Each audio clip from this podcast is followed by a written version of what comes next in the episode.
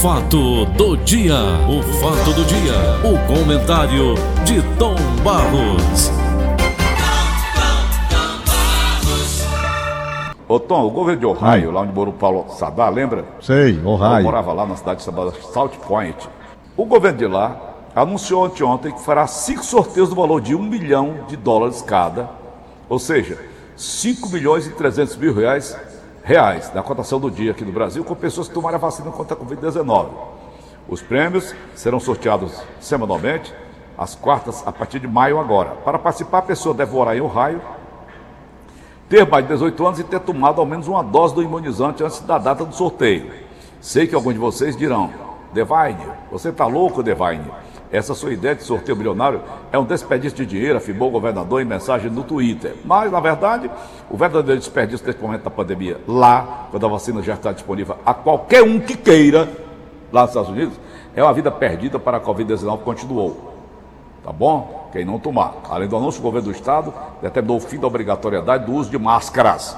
O presidente Joe Biden pretende vacinar 70% da população adulta do país até o dia 4 de julho agora, dia da independência americana, com ao menos uma dose. Por lá, três vacinas estão sendo aplicadas: a Pfizer, a BioNTech, a Moderna e a Johnson Johnson, a Janssen. A última, inclusive, a Janssen, será distribuída gratuitamente a turistas da cidade de Nova York. Turistas. A ideia da prefeitura é instalar vans na Times Square e em pontos turísticos da cidade vacinar turistas com imunizante da Johnson Johnson, que é de dose única, a Janssen. Ô Tom, que que acontece? O povo tem medo da vacina? Qual é o... Você tem ideia do que esteja acontecendo, Tom Balsa? É difícil ter assim uma ideia, porque eu não estou vivendo. cristal, né? Eles estão vivendo lá o, o grau de confiabilidade transmitido aí pela indústria farmacêutica com relação às vacinas. Quer queiram, quer não, as vacinas apresentam algumas reações. Por exemplo, eu quero trazer aqui para Fortaleza e mais uma vez elogiar o Hospital Geral de Fortaleza, o HGF, que está acompanhando mais de 50 pacientes com sequelas neurológicas após Covid. Aí, então, Sequelas. sequelas neurológica após Covid. Então, saber a questão da vacina para essa gente, como é que é feita, né? A Hum. aplicação. Então, ainda um, o, o mundo ainda está estudando muito as consequências dessa vacina. Por exemplo, quem garante que essa vacina estará imunizando a população por um ano? Quem mediu? se ela foi aplicada agora pela primeira vez e as coisas vieram assim às pressas por conta da urgência que o, que o mundo todo está enfrentando. Isso. Então, seis meses, um ano, quem garante? Ninguém sabe. Aí o cara manda tirar as máscaras lá. Eu acho uma loucura. Bom, mas quem sou eu aqui? Um cientistazinho da Gentilândia, simples locutor de rádio. É. Né? O cara tá mandando tirar as máscaras. Não, agora dá o quê? Acabou com o Lá isolamento no primeiro social. mundo, Vai, lá no primeiro mundo. É, primeiro mundo. Eu não sei até que grau também essa vacina tem essa confiabilidade toda de dizer que, pronto, você está livre. O que tenho visto é o seguinte, que toda vacina, ela não é 100%, que você pode pegar a doença. E que depois de pegar a doença, você vai ter uma doença leve. Mas, vez por outra, está aparecendo gente aí com duas doses tomadas e o prazo de 15 dias ultrapassado, com a situação delicada.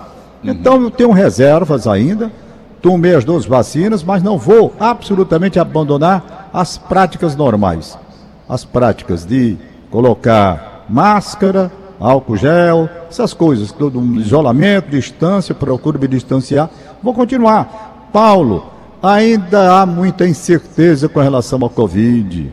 Ainda há muita incerteza com a variação desse vírus. Se é para aqui, se é para acolá, se é para não sei da onde. Então o mundo ainda está assim. O, o- o país lá é rico, É. tem dinheiro, manda no mundo, é tudo. Então ninguém pode comparar a situação deles lá com a nossa aqui. Nossa aqui é de pobreza, é de dificuldade, é de falta de perspectiva. Lá é diferente. País que tem dinheiro é outra coisa. Outra coisa. Aqui nós estamos discutindo uma CPI, quem errou, quem mandou, quem fez isso, quem fez aquilo outro, quem espirrou, quem, Quem deu roubou. cu. É outra história, não é? Então, e ainda não avançamos nessa CPI para os estados, para saber quem usou o dinheiro corretamente. Não vi Onde nada foi ainda foi a CPI, grana? Tem muita coisa ainda para ser apurada. Para ser apurada. Por enquanto é só saber se o governo errou ou não, por conta dessa posição assumida, diante dos fatos concretos, o que, que diz o seu Pazuello, o que, que diz fulano, etc. Essa história que está lá, sendo apurada por um camarada que é acusado de corrupção e muita corrupção, e agora pousando de, de dono da verdade, da honradez e da dignidade diante daqueles que são interrogados numa inquisição que se transformou essa CPI. Então é o Brasil que a gente vive, né? Nosso país é assim. É assim. Agora eu pergunto: recuemos no tempo. Vamos para janeiro de 2020. 2020. Quem sabia de nada sobre essa doença? A ciência errava, médicos erravam, declarações que depois tiveram de ser corrigidas às pressas. Havia todo um quadro de indefinição e todo mundo tateando. Aí, o que valia no momento ali, no voo cego, como se diz, era exatamente cada médico, tendo a experiência que tinha dentro dessa área de infectologia, tentar alguma solução. Tentar alguma solução, porque eles não sabiam também não. Quem era que sabia de nada? Quem sabia de coisa nenhuma? Hoje, graças a Deus, eu quero fazer um, um, um, um registro todo especial para o, o pessoal, o grupo de pesquisadores da UES, hum. E você viu trabalhando uma vacina nossa do estado do Ceará. Uhum. Perfeito? Uhum. Então, há ampla, amplas possibilidades de a vacina aqui no estado do Ceará alcançar um grau de confiabilidade. E eu estou aqui depositando toda a minha fé, toda a minha crença de que esse grupo saberá, com a inteligência cearense, dobrar esta situação que está aí. Não é porque o sujeito mora no país como mais avançado de tecnologia lá em cima, não. Nós do Ceará, aqui Paulo Oliveira é a terra da luz, não é? Isso. Quem sabe se a nossa vacina não vai salvar tanta gente, até esse pessoal merece o apoio na pesquisa que está fazendo. Concordo. Vamos nós, Tom? Eu tomei as é. duas doses, né? Mas eu, eu, eu acredito, eu não confio, eu estou igual o americano lá de Ohio. E olha lá, o governador de lá, Sarto Nogueira, doutor Sarto, prefeito. Camilo Santana, governador. Vamos instituir um prêmio para quem já tomou e para quem vai tomar vacina, né, Tom? Paulo, não pode instituir um prêmio agora, hum. porque não tem vacina para todo mundo. Você é, só pode instituir lá, um tá prêmio sobrando, quando tem né, vacina Tomás? de sobra. Lá está sobrando. Agora nós temos que fazer um programa para atender esta gente que não foi atendida ainda. É. Nós não razão. temos como fazer promoção. Promoção tem é que razão. tem sobra.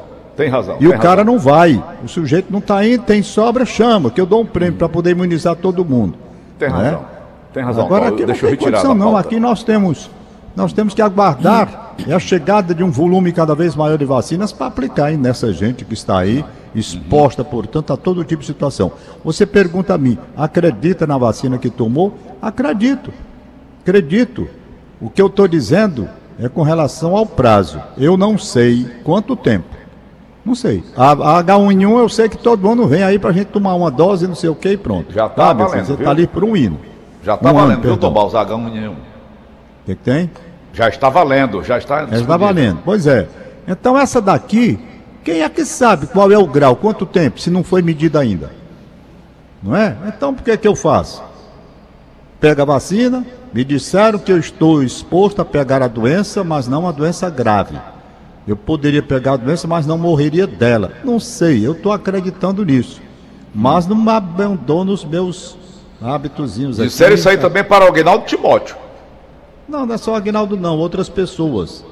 Várias pessoas. Agora, eles dizem o seguinte, que o número de pessoas que passam por situação delicada com as segundas doses e o prazo né, de quarentena que eles exigem, quarentena não, 15 dias, foi bem. Quinzena. A grande maioria a grande maioria não tem problema. Então, proporcionalmente, aqui vem uma, duas pessoas, isso daqui não pode servir de, de, de, de, de amostra para dizer que a vacina não presta. Não. Precisa saber também a situação dessas pessoas. Hum. De saúde dessas pessoas. Né? Comorbidade, eu achei esse nome. Então, então onde é que arranjaram esse nome? Comorbidade, hein? Pois é, isso já era antigo, é porque usam mais hoje, né? Ah, bom. É antigo. Eu Mas chamo é doença mesmo. mesmo, comorbidade. Então, nós hum. vamos ficar muito atentos a tudo isso. Eu estou até tentando um contato com o médico, o doutor Daniel Holanda, para ver se ele me indica um profissional da saúde lá do HGF que está neste trabalho acompanhando 50 pacientes com sequelas neurológicas pós-Covid. Tom, quero saber disso aí, Tom Barros. Como é que a Então, gente eu queria- acesso, Tom? Eu, eu, eu, eu já fiz, um- mandei um WhatsApp para ele e vou aguardar porque eu quero ver se domingo, de 9h30 às 10 eu converso com um profissional lá do HGF que está fazendo esse tipo de atendimento. Por quê? Porque isso é muito importante, né? Os caras têm Covid, aí tem uma consequência neurológica. Que consequência? É uma consequência passageira? É uma consequência que vai ficar definitiva? Então, é preciso a gente acompanhar. Essas pessoas eu não sei se foram vacinadas ou não, é outra história que eu vou apurar bem direitinho e fazer o acompanhamento. Tem a doutora Márcia que fala nove horas. Doutora Márcia, ela se prontificou, enquanto essa Covid estiver aí, ela me dará, com muita gentileza, ela tem atendido o meu convite, para falar sobre vacinas. E eu Certo. converso com ela com a liberdade para dizer né? Doutora Márcia, tem outra corrente da medicina com pensamento diferente. Ô, ela Tom. expõe o pensamento dela. Ô, Tom? Oi. eles, eles dizem é, quais são as sequelas né, que, que estão apresentadas, essas pessoas lá do hospital, no HGF. Eles Ah. dizem quais são os sintomas que a pessoa apresenta é, para esse tipo de coisa, Tom? Rapaz, eu não sei. Quais são os sintomas? Que eu quero saber se aqui dentro de casa tem alguma coisa dessa natureza. Ah, Hein? eu não Aqui sei. é lá, Paulo. quando estoura comigo, aqui é lá eu estouro com ela, a gente não tem costume de brigar, tá entendendo? Por uma besteira a gente estoura. Então quero saber se tem alguma coisa, qu- quais são a- a- os sintomas é, que a gente apresenta para esse tipo de coisa, né? Transtornos neurológicos. Sei. Hum. Pois é, então vamos acompanhar. Ô Tom, Senhor, eu tô, tô danado hoje. Ó, eu eu estava vendo ontem os grandes QIs de inteligência do mundo. Não entrou um QI de um brasileiro, de 50 que eu vi, Tom Barros. Não entrou um QI de brasileiro, quociente de inteligência, não é QI? sei. É a medida de inteligência. E por que que as pessoas, eu vou levantar esse assunto, que é muito interessante, por que que as pessoas mais inteligentes são solitárias, geralmente morrem pobres, geralmente não têm luxo na sua vida. O que que acontece com a pessoa inteligente demais? Tá entendendo, Tom? É um, é um assunto maravilhoso interessantíssimo. Eu gosto dessas coisas. Por que que eles são solitários? Por que, que eles geralmente não, não, não, não enriquecem, não ficam milionários? Consciente de inteligência. Eu vou ver uma matéria sobre esse assunto e depois eu gostaria de conversar contigo na outra semana, tá bom, irmão? Então vamos nós aqui liberar os papeizinhos de hoje. Libera, vai, Tom. É, quero mandar meu abraço aqui para o subtenente Gerson, o soldado Lima e o soldado Barreto. Sim. Barreto. Tomam conta da área por aqui, vez por outra eles circulam com o carro. Né? Ele, tem o, o- o Gerson é de São Luís do Curu, está mandando um abraço aqui, lá para os familiares de São Luís do Curu. Certo. Eu quero mandar um abraço todo especial para o Beto. O Beto ele está à frente de um grupo chamado Arquitetos do Bem. Esse grupo que o Beto eh, conduz, é um dos líderes, não é só ele não, tem um grupo, claro. Eles fazem dia de quinta-feira, Paulo, um trabalho de assistência pessoal mesmo, pessoal que quer ajudar, aquele grupo que estará na Praça do Ferreiro. Tem um pessoal que fica ali, né? Isso. Então eles levam alimentação, levam agasalho, levam tudo, tentando ajudar aquela gente. Então, ao Beto, a Gisele, a Lívia, quero também abraçar o Léo e o Fabiano. Meu abraço para eles e parabéns pelo trabalho. Ontem me mandaram aqui um vídeo. Eu fiquei assim encantado com a obra de caridade que essa gente tem feito. Ainda há pessoas voltadas para o bem, que querem ajudar os que estão numa situação bem difícil. Ô Beto, muito obrigado aí pelo vídeo que você mandou, as fotos, os vídeos. Eu fiquei encantado com o trabalho de solidariedade humana cristã que vocês estão tendo São com relação àquela invisíveis. gente. São os Hein? invisíveis. São os invisíveis. Certo? Essa Isso. comunidade é em construindo um mundo melhor, arquitetos do bem. É o grupo. Beleza. Parabéns a ele.